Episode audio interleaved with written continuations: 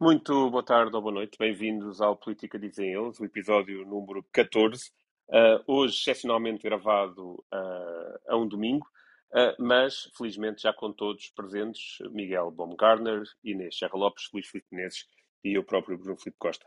Para começar esta semana temos o caso inevitável que, do Ministro Cabrita, finalmente deixou de ser Ministro, depois de quase meio ano após o acidente que vitimou um trabalhador na autostrada Évora-Lisboa. Inês, começando por ti, dando as boas-vindas, finalmente este ministro já não é ministro.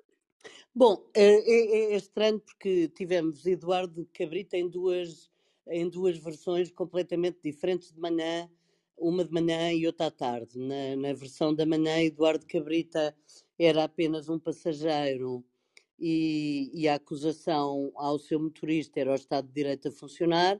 Na versão da noite, era um ministro demissionário, ou seja, no fundo, reconhecendo alguma responsabilidade política, porque senão não fazia grande sentido a demissão, uh, o que uh, deixou, acho eu, o país ainda mais perplexo. É, é evidente que o que me parece é que Eduardo Cabrita achou, eh, pensou que, estando o governo já no fim, estando eleições marcadas, não faria sentido nenhum uh, ser substituído uh, como Ministro da Administração Interna e, portanto, que provavelmente iria continuar. António Costa, por seu lado, com o instinto político que o caracteriza, deve ter ligado para o seu amigo e dito: desculpa lá, mas agora finalmente está mesmo na hora, não há outra hipótese. Foste o melhor ministro da Administração Interna que o país já teve, mas agora és um, uma liability, já não és um asset né, que é essas linguagens de gestores que eles gostam de usar, os nossos políticos modernos. Ou seja, no meu entender, no meu ver, como diz o povo, uh, Eduardo Cabrita de facto pensava que ia ficar até às eleições uh, e António Costa uh, desdisse-o e, e, e, e deu-lhe deu guia de marcha. Uh, quanto à, à, acusação propriamente dita, tudo isto tem sido tratado de uma maneira, ora, ora politicamente correta, fingindo que há justiça, o que é da justiça e deixem o Estado de Direito funcionar, etc. Uh, eh, e então não se pode fazer comentários, não se, não, se, não, se, não se sabe nada, não há fugas de informação. As únicas fugas de, de, ao segredo de justiça que houve neste processo eram as que punham as culpas no próprio trabalhador que morreu. Não sei se se lembram, mas lembro-me bastante bem de ter havido uma fuga que dizia que a estrada não estava sinalizada, as obras não estavam sinalizadas, outra fuga, e essa então mais atroz, que dizia que o trabalhador teria bebido, que é uma coisa já. Agora, as fugas de violações de segredo de justiça a que estamos, a que estamos habituados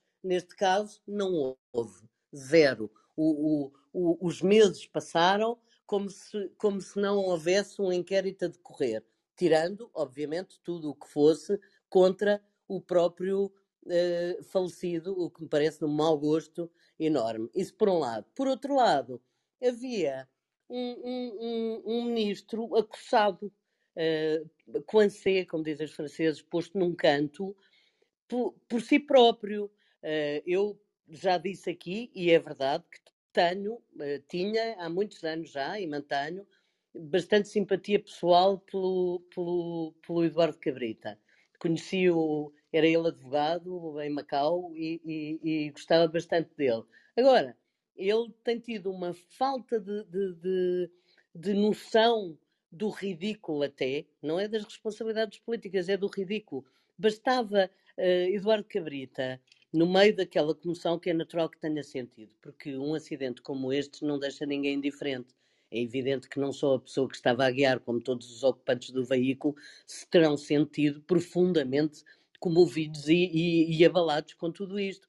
Agora, bastava Eduardo Cabrita não se ter posto a si próprio na defensiva e ter tido uma atitude solidária, ter vindo falar, fazer uma conferência de imprensa, dizer isto é horrível, lamentável, que, que horror as coisas que podem acontecer, temos que trabalhar no sentido de as obras serem bem sinalizadas, das pessoas estarem mais protegidas, etc. E eu lamento muito, vou dar os pêsames à família, solidarizar-se com a família, tudo isso teria feito com que este caso não tivesse uh, tido o impacto que efetivamente teve na sociedade portuguesa. E atenção, é na sociedade portuguesa, não é por ser explorado politicamente, porque até não foi.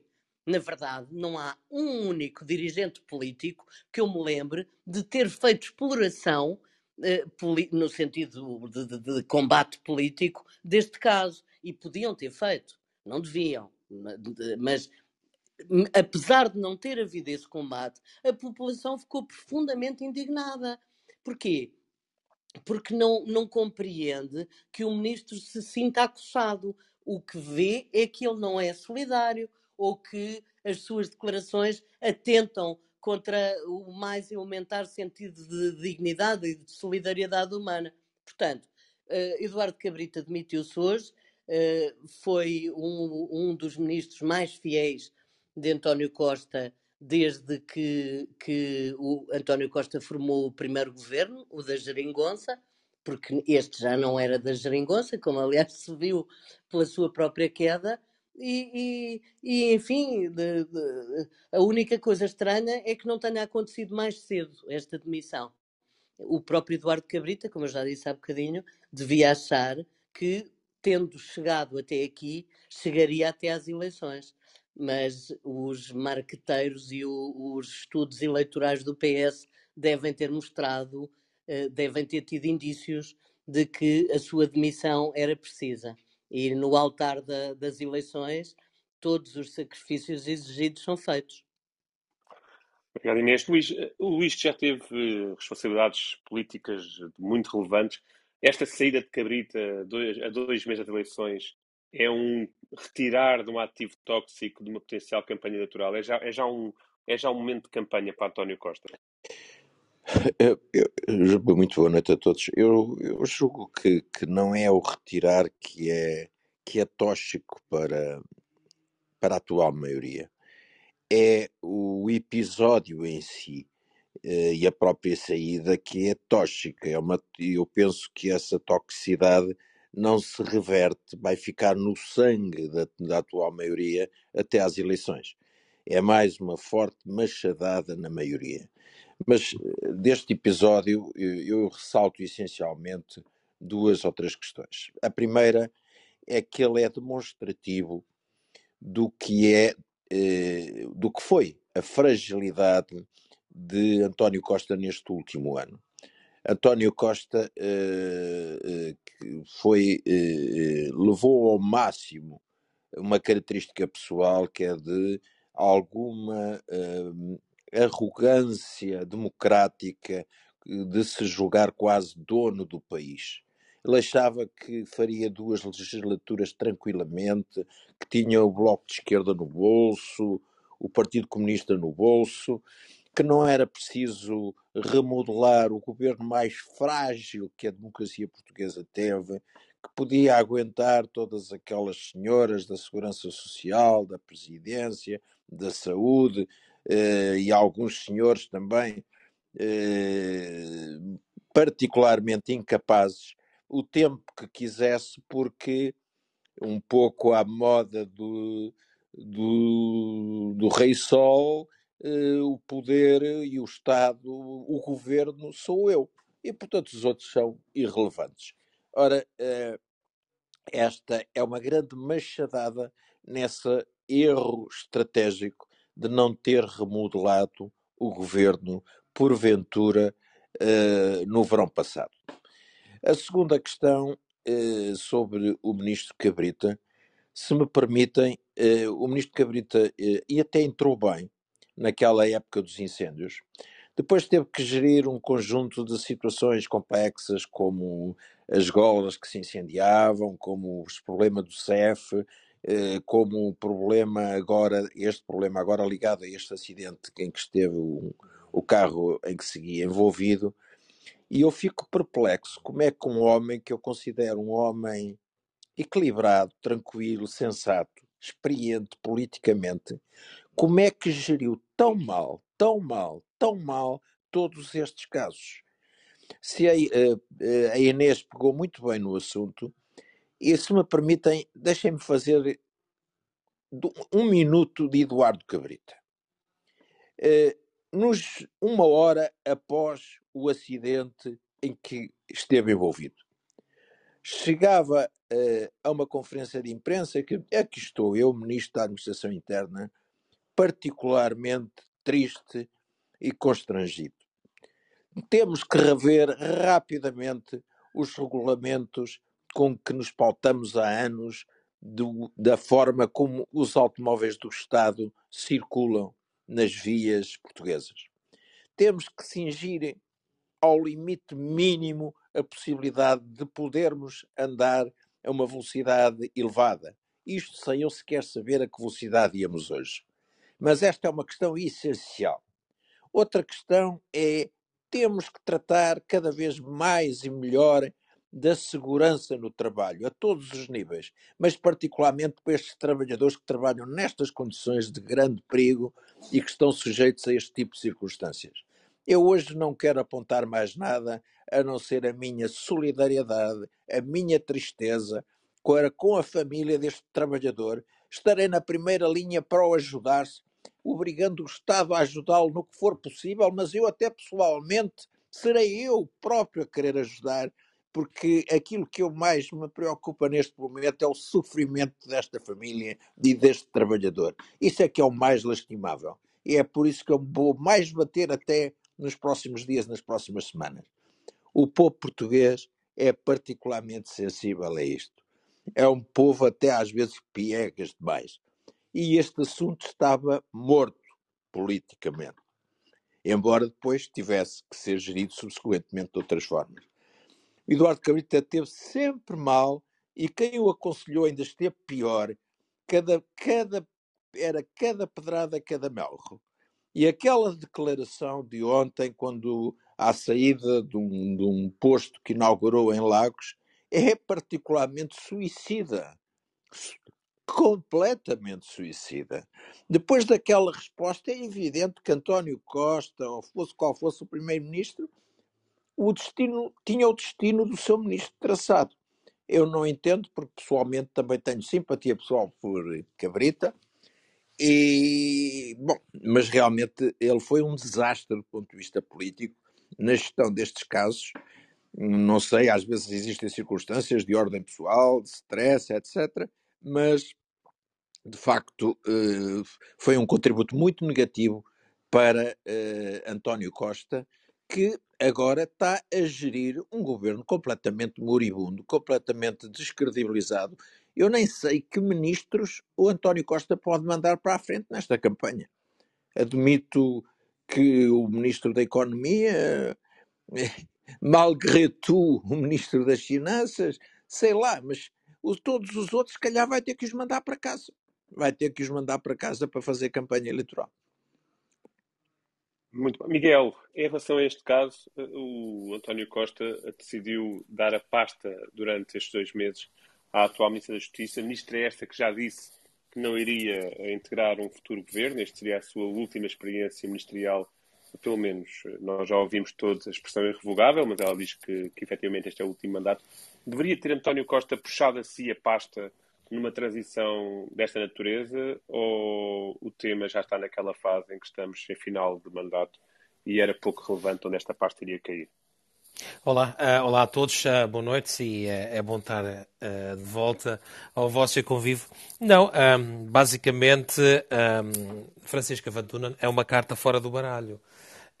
E é uma carta fora do baralho por diversas razões. Não só porque a Ministra já veio dizer que não tem interesse em absoluto em continuar, mas também é uma carta fora do baralho porque teve uma atuação muitíssimo fraca enquanto Ministra da Justiça quem se lembra dela como Procuradora-Geral Adjunta um, e das intervenções que ela teve em alguns momentos na sociedade, e depois a vê como Ministra, vê que por vezes as pessoas têm grandes carreiras e efetivamente têm uh, grande capacidade técnica, mas estar numa posição política de tanta responsabilidade é muito complicado. E, portanto, um, nada melhor do que um, pegar num, num Ministério que tem uh, enormes problemas.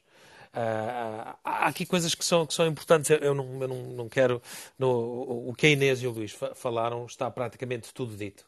Uh, a Inês falou uh, do, ponto de vista, do ponto de vista político, mas também do comportamento um, de, de, daquilo que é a sensação de Portugal em relação ao ministro, e o Luís fez a descrição daquilo que seria efetivamente uma pessoa. Um, que, não, que nunca tivesse pensado nesta situação da morte deste trabalhador numa questão política, mas sim naquilo que, que aconteceu, uma desgraça, um infortúnio, uh, efetivamente, mas ter tido uma atuação uh, completamente diferente. Um, e Cabrita uh, um, fez, sempre uma, fez sempre uma avaliação de todos os, os pontos. Um, nós podíamos ir ao Ciresp, nós podíamos falar sobre a questão de, de, de Covid em Odmira, uh, uh, naquelas plantações.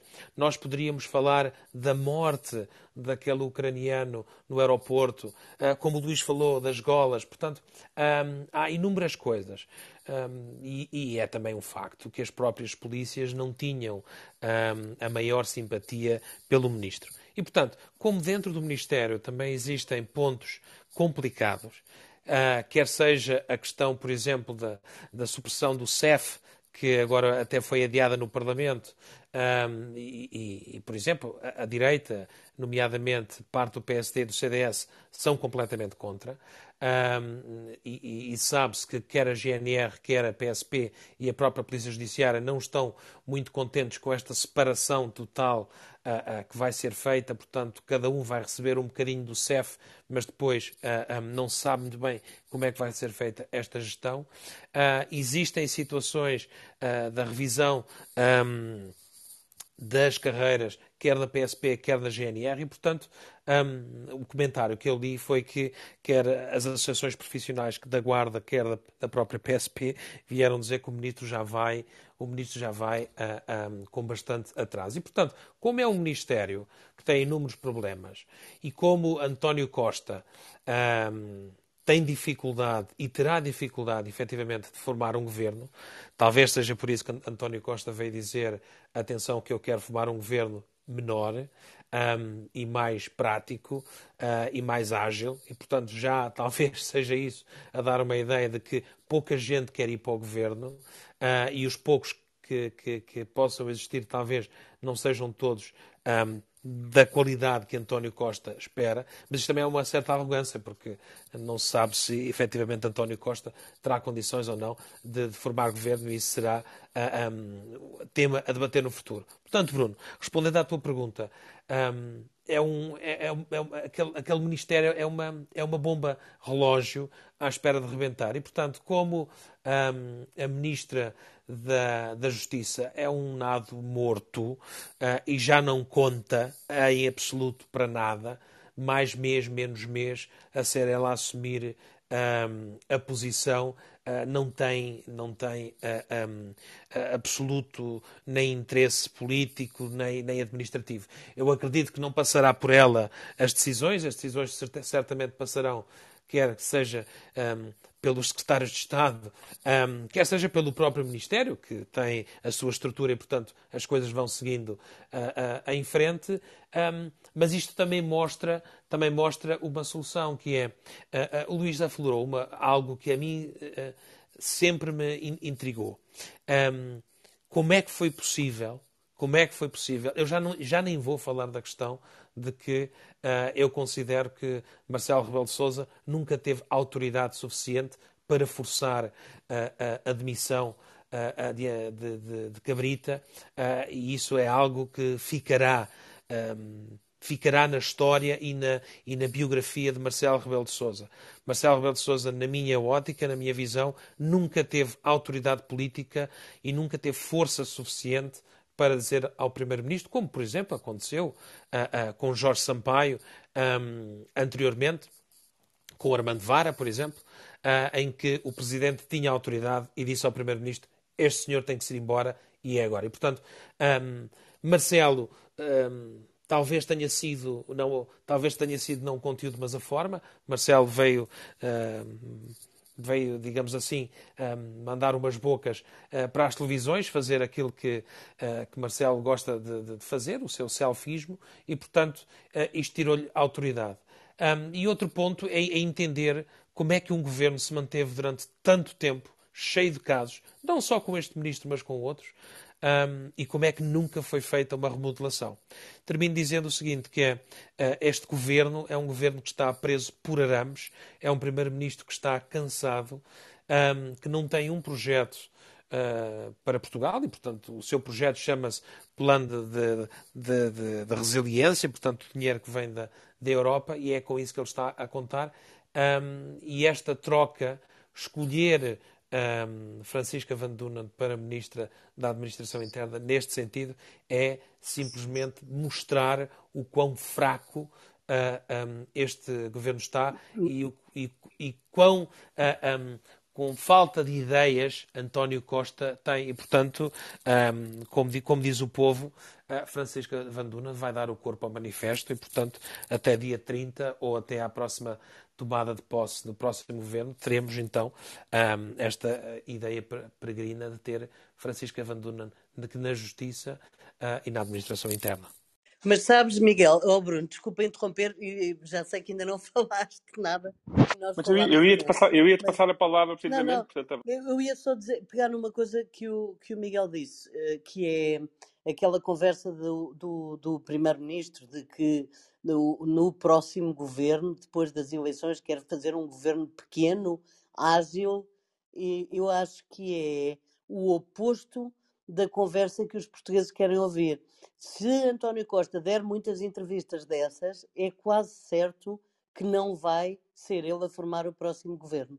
Porque um, o, o, truque não escapa a ninguém.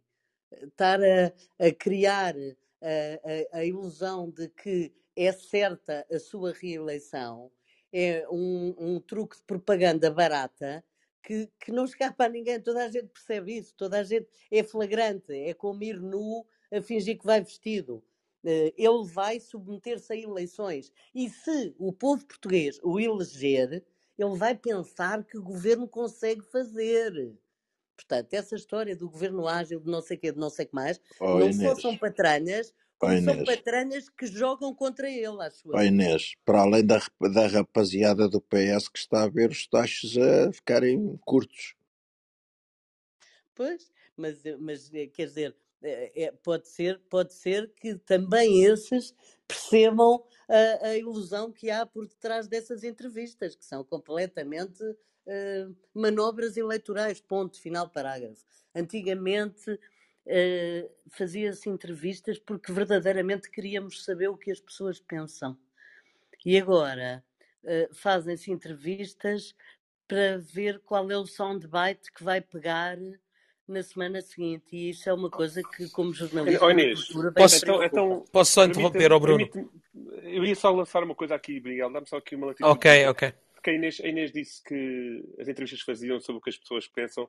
Eu tenho aqui uma, uma informação de última hora que não partilhei com vocês, mas já agora queria saber o que é que vocês pensavam, precisamente. Ia começar pela Inês. Eu tive um passarinho que me disse que as listas para deputados do PS estão a ser disputadas entre Pedro Nuno de Santos e Ana Catarina Mendes, já numa questão de posicionamento. Uh, já com António Costa, inclusive, a afastar-se um bocadinho desta guerra de distritais e a lista de deputados. Inês, que é que, já agora, aproveitando as tuas palavras, o que é que pensas sobre esta. O que é que sobre... Na verdade, na, na, verdade, não são disputadas diretamente por eles, são disputadas através dos caciques que cada um deles controla. Mas que, que, que essa luta uh, é surda, por enquanto surda, já existe, ah, isso existe com certeza absoluta. Agora, uh, relativamente à, à, à escolha dos, dos, candidatos a deputado do PS, eu não tenho a certeza absoluta como é que ela está a ser feita desta vez. E já tem sido de formas diferentes. Agora, parece-me perfeitamente líquido que o teu passarinho tenha razão e que Ana Catarina, por seu lado, e Pedro Nuno Santos, uh, pelo outro, uh, estejam a tentar mover influências para que uh, nas listas de deputados de cada um dos, dos círculos, dos distritos, os seus fiéis apareçam colocados em em lugares elegíveis. Isso isso uh, não acontece só no, no PS, acontece em todos os partidos, mais ou menos, talvez não com menos pressão no Partido Comunista, admito. Uh, e, portanto, parece-me que, que essa luta, uh, mais cedo ou mais tarde, virá ao de cima, mas também é daquelas que depois acaba por não ter grandes consequências, porque os caciques, sendo ou não sendo orientados por, pelos candidatos to be, pelos uh, pretensos, como diria o Polido Valente, o Vasco Polido Valente, os putativos candidatos a secretário-geral do Partido Socialista, eles próprios, esses dirigentes locais, também têm as suas as suas agendas, não é? Portanto, também têm que, que satisfazer uma data de, de clientes uh, habituais. Portanto, essa guerra existe naturalmente, tenho a certeza que sim, e veremos que lista uh, é que o PS vai apresentar. Só no fim é que se pode antes, avaliar. Antes, antes posso, de passar, posso Miguel, fazer... vou-te vou passar, vou passar, vou só aqui dar um,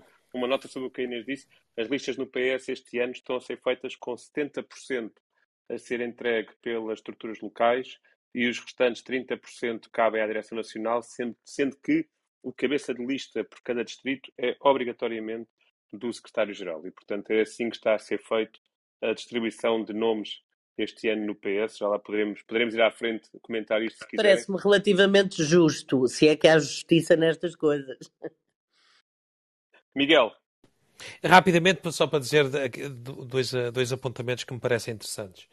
Um, o governo vinha-se a arrastar já há algum tempo nomeadamente depois da, da, depois da eleição que António, que António Costa uh, um, ganhou e, portanto, já não havendo geringonça, o governo vinha-se a arrastar e era um caso e era dificuldade e, portanto, e, e obviamente que o cansaço da pandemia uh, um, também, também uh, ajudou. Mas depois tem, tem aqui uma coisa que é o seguinte, o António Costa, que é um político muito experiente e muito capacitado, é um péssimo político em campanha. Péssimo. Foi-o contra o Passos, foi-o também nas eleições legislativas, que mesmo veja-se que, veja que de, de Passos Coelho para os, os quatro anos da, da geringonça foram feitas as reversões, uh, uh, houve dinheiro, um, houve aumentos, na, na, houve aumentos de, de, de pensões, de, de, salários na função pública, portanto, houve uma quantidade de coisas que vieram atenuar aquilo que tinha sido efetivamente uh, o tempo da austeridade de Passos Coelho. E nem assim António Costa conseguiu uma maioria e aumentou muitíssimo pouco os votos, um, os votos no, no, PS. E depois, a campanha das autárquicas também foi um desastre. António Costa andou pelo país inteiro, basicamente, a dizer nas autarquias não se preocupem, um, vai haver dinheiro para, tudo e, e, e veja-se ao ridículo que chegou de andar uh, à última hora, à 25 hora, ter ido a Coimbra falar da história da, da maternidade e, portanto, um, é um péssimo uh, político em campanha.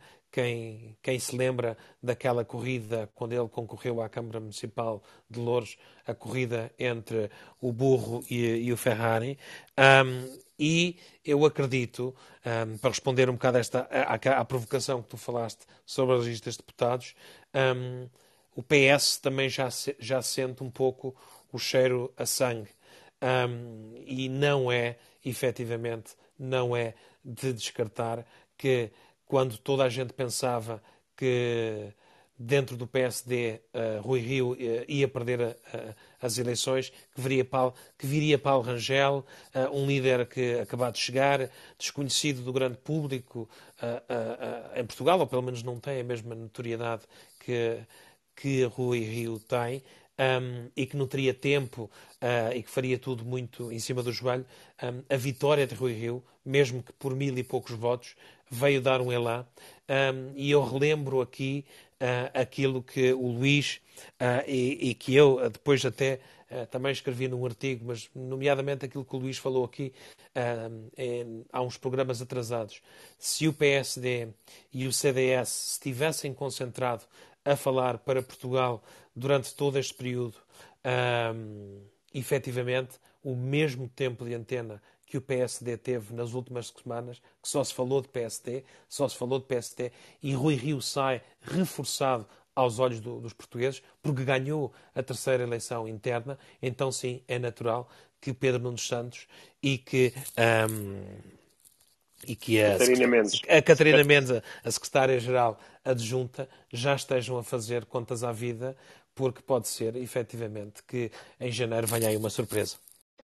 Muito bem, Luís, eu antes ia-lhe fazer uma, também uma pergunta, mas antes queria dar aqui duas notas muito breves. A primeira, para fechar o tema Cabrita, uh, fazer a comparação com a primeira-ministra dinamarquesa, que há cerca de um ano, em novembro do ano passado, numa conferência de imprensa, pediu desculpa aos dinamarqueses, tendo-se mesmo emocionado por um erro de decisão na altura do seu governo, que uh, no pico da pandemia e no pico do pânico da pandemia, mandou abater uh, alguns milhões de visões que, para quem não sabe, penso, enfim, é, é, é, um dos ativos principais da, da economia dinamarquesa. E a primeira-ministra dinamarquesa pediu desculpa na televisão pública e uh, emocionou-se. Uma diferença, se calhar, que, para, para que o ministro Cabrita, que ele devia ter olhado com atenção. E depois apenas um comentário para esta, para esta última parte em que falámos do PS. Eu tenho uh, a opinião que António Costa é provavelmente dos melhores políticos, se não mesmo o melhor político da sua geração há pouco tempo, uh, numa conversa, eu, eu, dizia mesmo que António Costa era, uh, com grande pena minha, porque não via ninguém à direita com esse perfil, o estadista que Portugal tinha na sua geração. Eu acredito que António Costa está imensamente desgastado, provavelmente com pouca vontade de continuar uh, a liderar um governo, uma situação como o país está. A pandemia não foi propriamente fácil de gerir. Estes seis anos, especialmente os últimos dois, muito difíceis, têm a noção clara de, do que é que vai ser 2022 e os anos seguintes, com as consequências financeiras e sociais que vamos herdar destes dois anos de enormes dificuldades.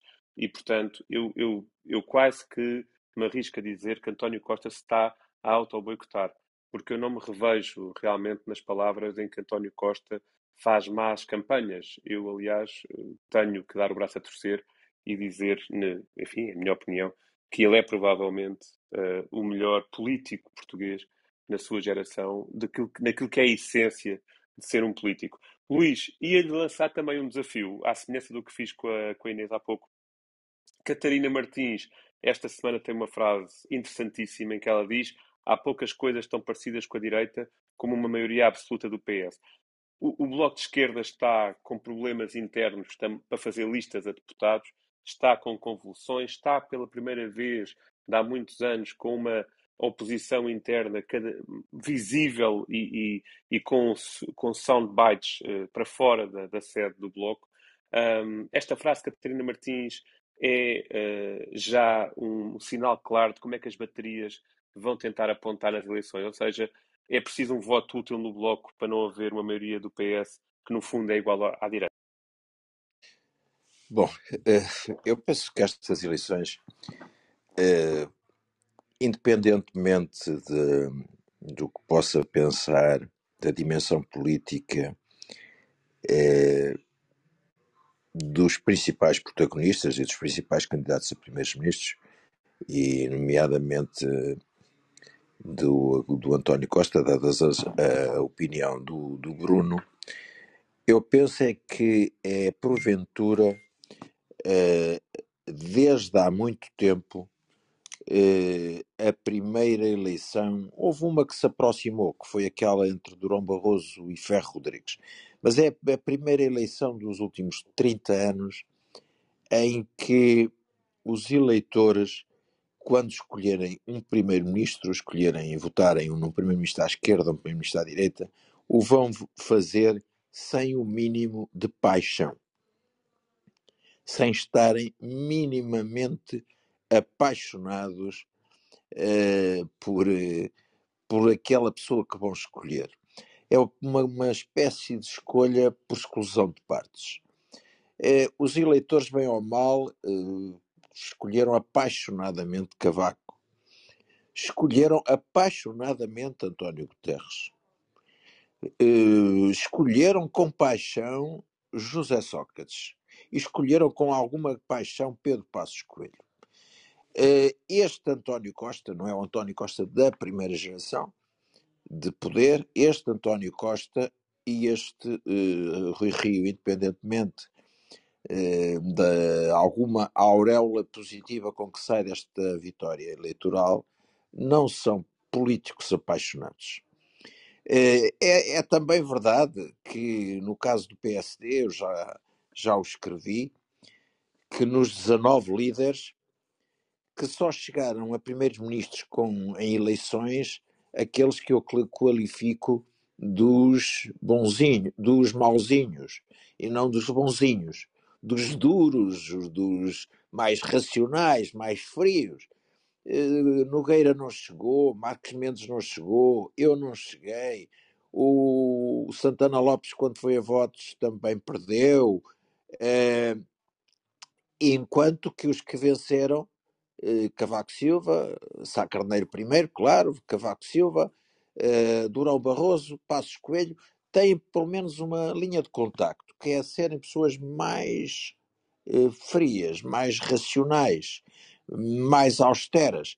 E eu, eu penso que é um pouco ainda, não é um vírus do, não é o SARS, o SARS-2, mas é, é um pouco ainda os 50 eh, anos de, das botas do Dr. Salazar, das galinhas em São Bento, da Dona Maria, da, das, daquelas caminhadas solitárias na linha da Beira Alta, uh, do, do esplêndidas uh, uh, transmissões de mensagem de António Ferro, que vem até aos nossos dias. Mas uma coisa é certa: é, é, pode haver dureza com paixão, com, com, com, como houve com Sá Carneiro, com Cavaco, com passos até. neste momento, os eleitores vão votar, mas é quase como aqueles casamentos arranjados, que, como em algumas zonas do mundo eh, existem. Por acaso, até há quem diga que esses casamentos arranjados são aqueles que resultam melhor. Mas, eh, sinceramente, a mim sempre me custou votar sem paixão. E eu acho que é um pouco isso que eh, vai acontecer agora. O António Costa de hoje não é o António Costa que suscitava alguma paixão até quando foi candidato à Câmara de Lisboa. O Rui Rio, apesar da auréola com que sai deste Congresso, está longe de se de colocar a direita histérica a correr aí pelos corredores eh, e, portanto, eh, é uma eleição peculiar e cuidado, cuidado, cuidado com o candidato do Chega. Eu acho que o resultado que ele vai ter vai depender muito de ainda ter tempo de fazer esse contraste entre um certo calor humano, mesmo a defender teses que estão longe de, ser aderíveis por uma esmagadora maioria dos portugueses, mas ser aparecer como o mais eh, próximo daquilo que é o, o, a, a, postura cotidiana do, do cidadão comum. Obrigado, Luís. Oh, oh, Inês, eu não consigo resistir a lançar-te uma provocação depois do que o Luís disse. Uh, o Luís mencionou várias vezes Chá Carneiro, várias vezes Chá Carneiro nesta sua intervenção e mencionou agora o candidato do Chega.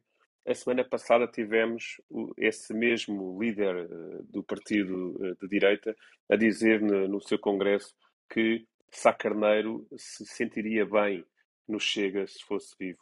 Como é que tu consegues ver esta, esta frase do líder do Chega? E, ah, uh... olha, eu para já vou dizer o nome dele, porque ele não é, apesar de tudo, o Lord Voldemort. e, portanto, eu ainda posso dizer o nome do André Ventura sem me engasgar, sem morrer, sem vomitar e sem ter medo. E, portanto, eu confesso que só não disse que me deu uma branca. não disseste, foi... tu arranjaste todas as maneiras de evitar dizê-lo. Estava, mas... estava, não, estava, estava com uma branca, não, não evitei, deu-me mesmo uma branca, não me lembrava Ah, do bem, estou a acreditar nisso, Bruno. E então, o, eh, dizendo eh, o nome do André Ventura, eh, é absolutamente risível a conversa dele sobre Sá Carneiro. Quer dizer, cada um pode dizer o que quiser. Aliás, há, há alguns, há instituições especializadas onde estão internadas pessoas que dizem imensas coisas desse género e que até, até dizem que foram amigas do Sá Carneiro, que foram, que, enfim, é absolutamente. Sá Carneiro era um homem que só estava bem onde estava quando, hum, quando, eh, quando se sentia bem. Ele saiu do PSD mais do que uma vez. E, portanto, não era um homem de meias tintas. André Ventura, que é reizinho no seu próprio partido, é, das, é talvez a única pessoa conhecida do Chega, apesar disso, tem contestação interna permanente. E, portanto, se André Ventura tivesse um resquíciozinho parecido com Sá Carneiro, ele próprio já teria saído do Chega. Portanto, estar a dizer que Sá Carneiro se sentiria bem no Chega é tão absolutamente ridículo que eu não tenho medo nenhum de, de, de, de dizer à boca cheia. É ridículo. Não Posso é ofensivo, Oh, oh, é oh, Inês, posso lançar aqui uma farpa? À vontade. Ahm, é que, só uma farpa, porque assim aproveitas e já comentas isto também. Não só ele falou ah, de Sá Carneiro, como hoje, numa publicação que fez, convidou de Passos Coelho, se quiser ser deputado, que as listas do, do Chega estão abertas para ele. Passos Coelho precisa imenso das listas do Chega para ser deputado. É Eu- uma coisa extraordinária. É, André um, Ventura. este, é um, é conjunto de dictados que, se forem muito vezes repetidos, o Chega não chega aos tais 10%, nem pensar. Pois, Portanto, é bom exatamente. que o, é bom Estou que o, que o rapaz inteiramente de acordo com o não se entusiasme.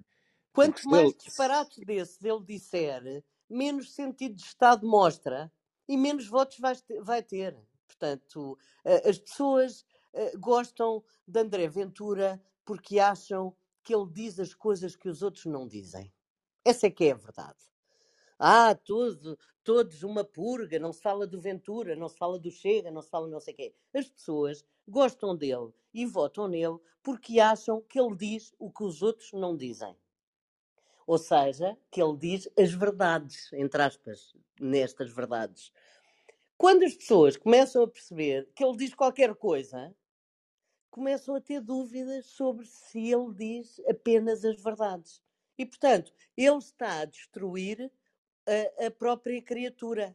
A, a criatura que ele criou, que no caso dele foi o próprio, é, é a primeira vez que eu vejo uma criatura criada por si própria. Não, não, não, não vem de nenhum, nenhum, nenhuma regra química, não há nenhum alquimista, não há, não- ninguém o inventou. Ele, André Ventura, percebeu que no PSD demoraria muito a chegar ao poder, se é que chegaria.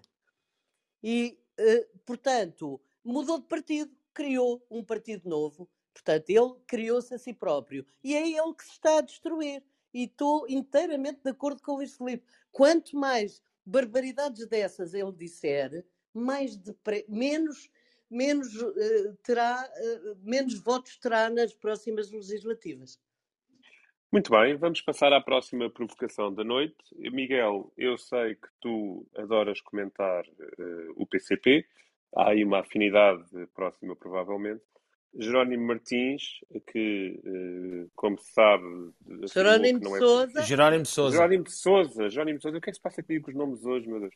Ah, Mas não, mas não te Jerónimo- preocupes, porque o Jerónimo de Souza, tá- o Jerónimo de Souza, é, às vezes, é, às vezes cometer estes, estes lapsos ah, ah, acontecem, porque o Jerónimo de Souza também se. Também se apresentou como operário metalúrgico, apesar de há 45 anos estar sentado no Parlamento. Portanto, Mas são, eu, eu são estas confesso, coisas. Eu, eu confesso que me custa errar o nome de Jerónimo de Souza, porque até tenho bastante respeito por ele. Quer dizer, é um homem, à semelhança até de Cunhal, coerente e sempre defensor dos seus princípios sem, sem, sem ter oscilações. E isso eu confesso que, mesmo discordando da pessoa ideologicamente, não deixo de lhe tirar o chapéu. Portanto, fazendo jus ao nome, Jerónimo Sousa esta semana disse que o voto na CDU é a mais eficaz vacina política. Acho que foi a primeira vez que eu vejo a pandemia a ser usada como slogan uh, para as próximas campanhas.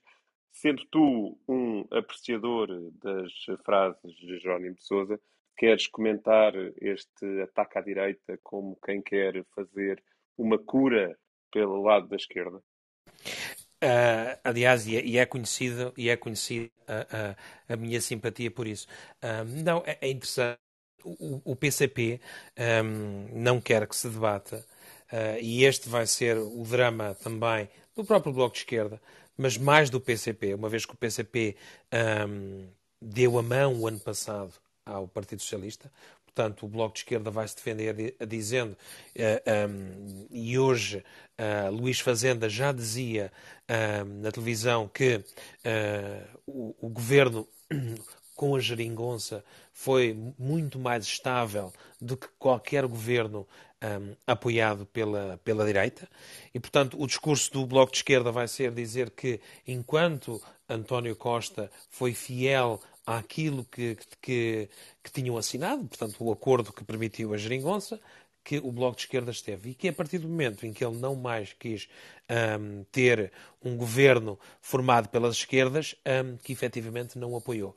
O PCP não, o PCP apoiou o, o último orçamento e, efetivamente, um, este ano foi o PCP, digamos assim, que deixou cair o governo. E, portanto, a frase do, do, do Jerónimo de, de, de Souza nada mais é do que tentar vir novamente. Portanto, ele fez o rewind da cassete e, e agora pôs, uh, uh, uh, como se diz, um, clicou no, no, no, play e, portanto, vamos ouvir outra vez.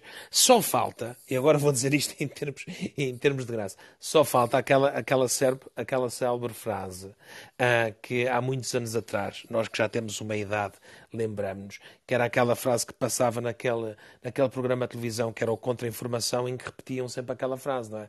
Que temos que, temos que livrar o país do grande capital estrangeiro e das famílias Melo e Champalimau, uh, um, da direita que está a vender, que está a vender o, o Portugal ao estrangeiro. E, portanto, é, é, um bocadinho isso. E vai ser repetir esta frase à exaustão.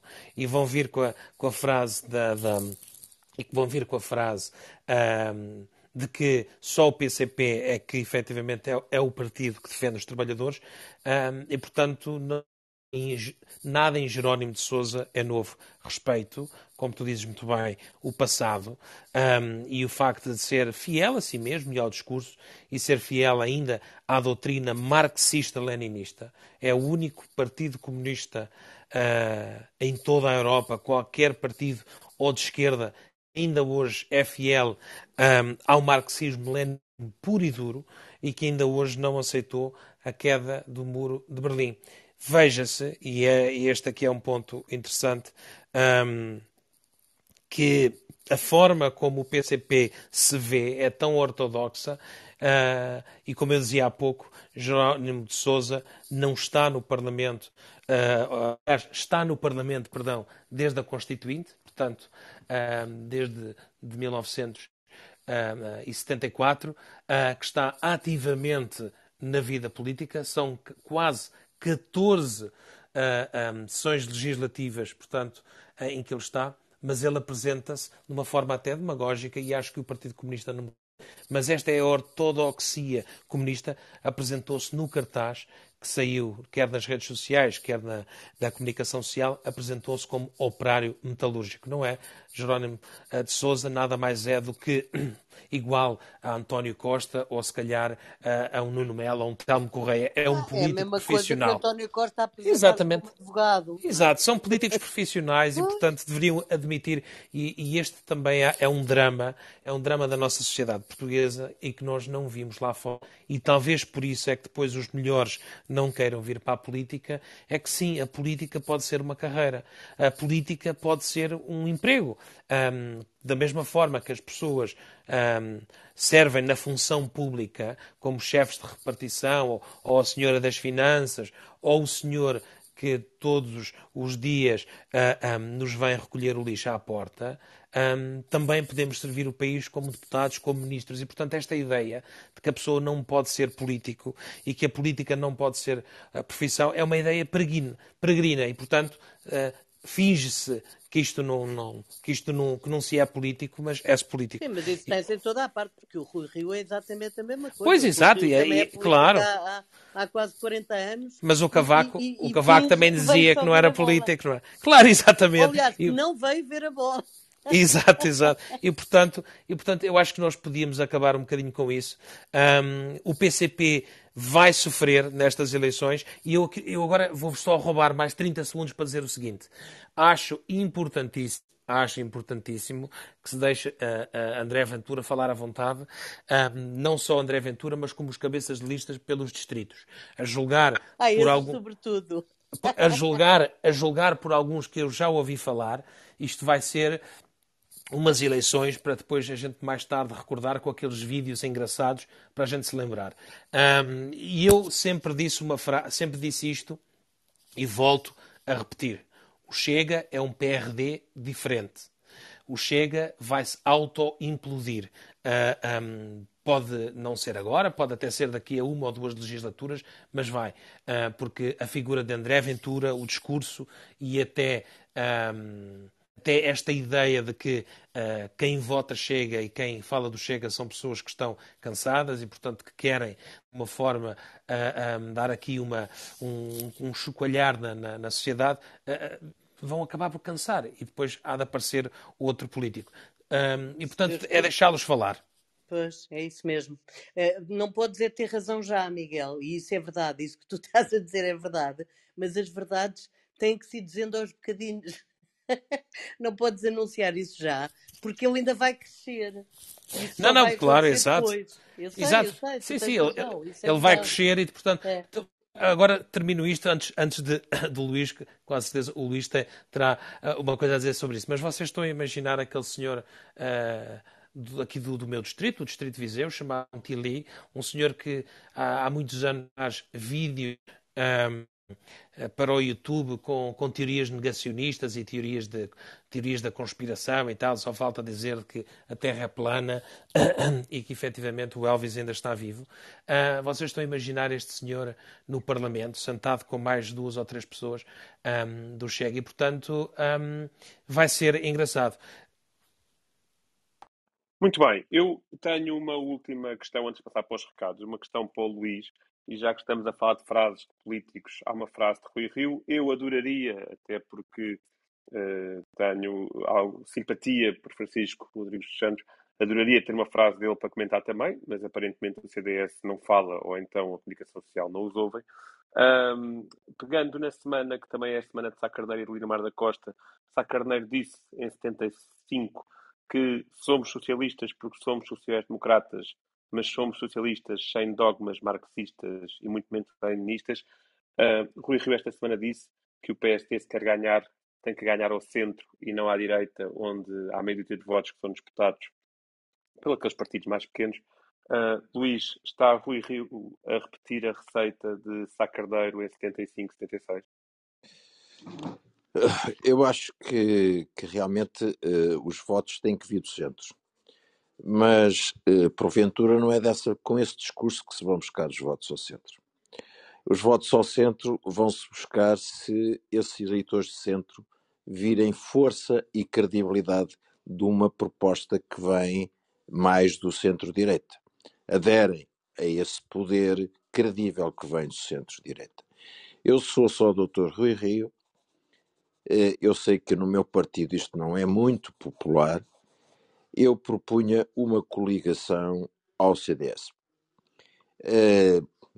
Não, evidentemente, nas atuais circunstâncias, o CDS não poderia exigir muitos deputados eleitos diretamente, mas aquilo que fosse uh, razoável. E porquê? Porque ao propor uma coligação ao CDS, está imediatamente a poder virar-se para o eleitorado de centro porque está a passar ao eleitorado de direita que vota Chega e que vota Iniciativa Liberal a dizer não, a direita eh, conservadora democrática eh, eh, com tradição e cultura de governo do nosso país está aqui já. Não precisam desta vez de ir procurar eh, eh, votar em partidos marginais ao sistema, porque ela está aqui dentro, com um número de deputados suficiente para defender esses valores. Eh, essa conversa de vou buscar à esquerda, vou buscar à direita, é, a questão uh, essencial que se vai colocar, claro que uma ou dois uh, ideias-força de programa eleitoral, não mais, são importantes, mas aquilo que, que, vai acontecer é que os eleitores vão escolher entre se querem Rui Rio ou António Costa para Primeiro-Ministro. É, é isso que vai acontecer.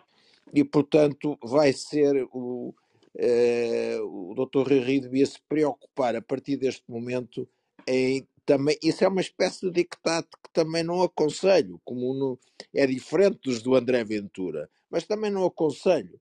Uh, assim como não aconselho uh, com estas coisas do que eu vou, vou perdoar alguns, mas aos que foram manifestamente infiéis não perdoo. Epá, isso é uma conversa para o secretário-geral o doutor Rui Rio agora já tem que falar como primeiro-ministro.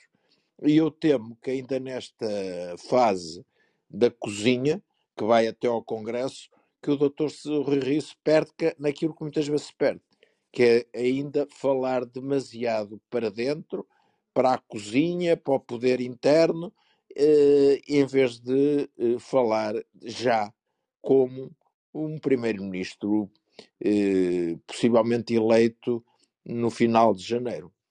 É essa a minha opinião. Muito bem, estamos na reta final e passamos então para os recados e algumas irritações, pelo que eu sei. Inês, tu tens um capote atravessado. Eu não sei se há mais algum recado que queiras dar.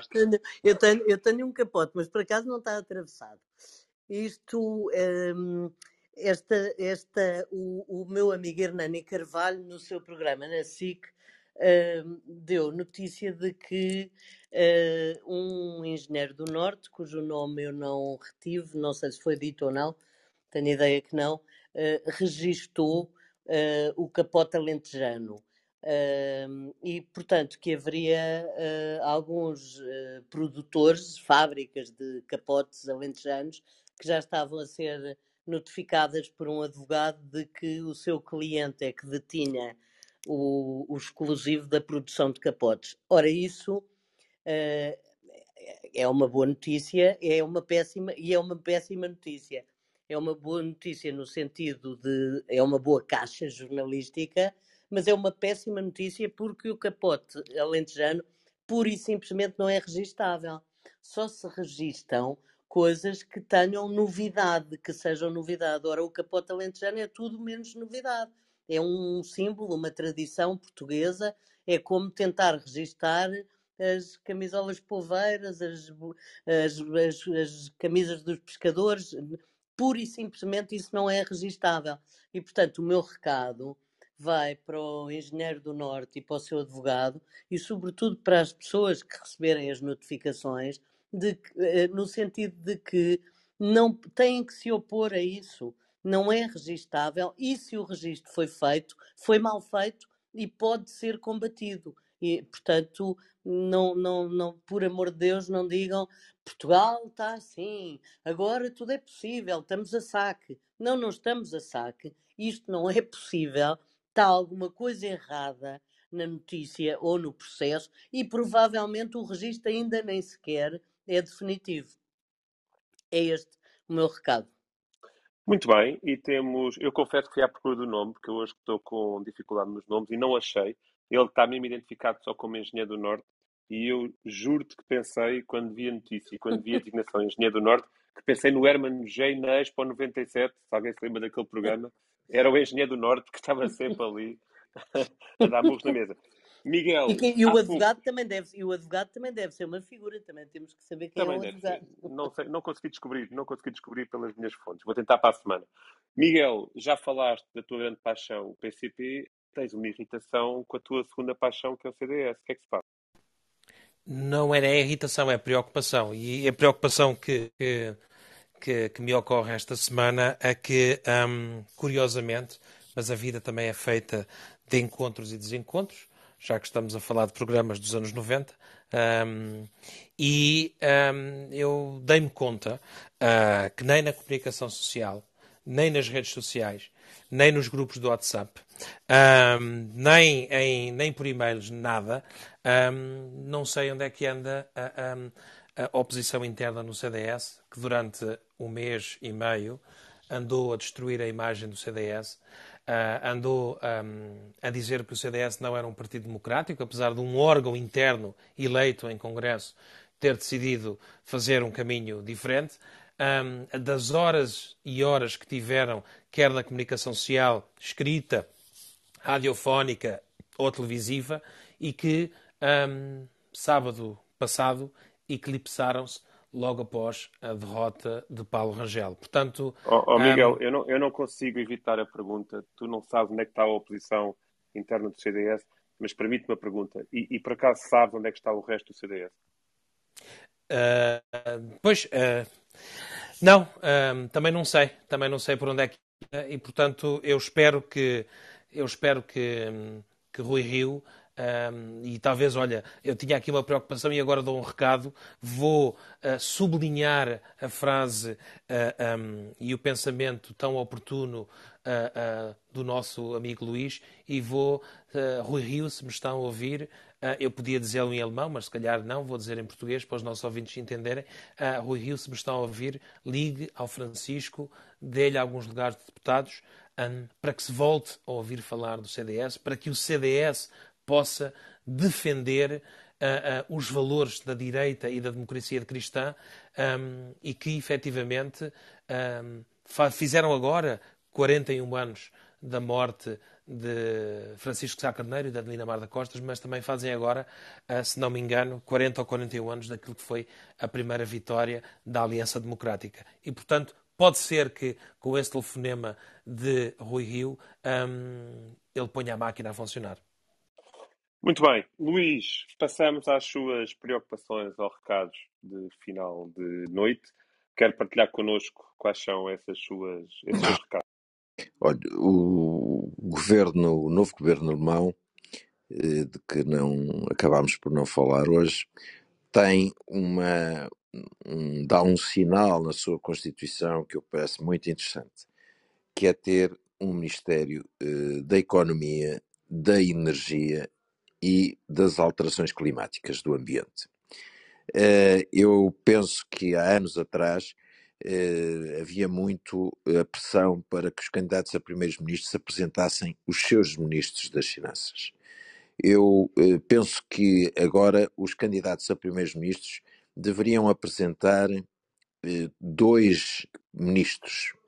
O ministro que eu diria da Economia, da Energia e das Alterações Climáticas e o Ministro da Saúde. Penso que são as duas áreas eh, de maior preocupação dos eleitores mais informados e mais modernos. E são esses que são os dinamizadores do eleitorado e de uma sociedade. Portanto, Dr. António Costa, quem é o seu ministro eh, das alterações climáticas, economia eh, e energia? Eu espero que não seja. Bem, o atual da economia ainda, ainda o engolia. Espero que nos outros não sejam repescados alguns dos outros que falam grosso, uh, mas fazem pouco. E quem é, e vamos e quem é desta vez o seu Ministro da Saúde a sério. E é mesmo, o mesmo desafio ao Dr. Rui Rio.